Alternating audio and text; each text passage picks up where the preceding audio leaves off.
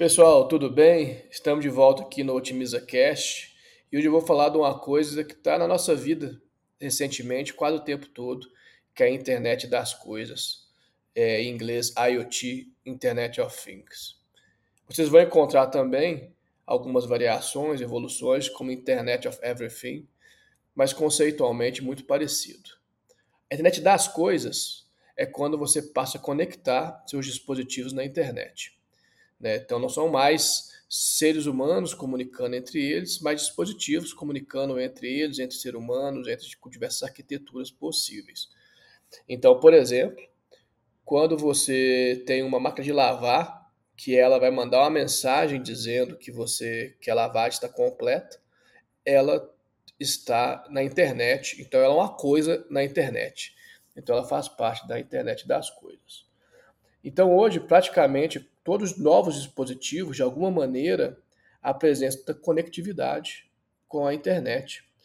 Então, se você pegar desde um relógio, é, o celular, certamente, TVs, aspiradores, então isso tudo são dispositivos que geram dados para a internet.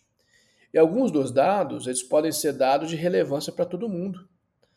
Então, por exemplo, a gente pode estar aqui nesse momento, eu posso estar medindo com meu celular o trânsito e outra pessoa no carro da frente, no carro do lado também está, e junto gera a informação do Waze. Né?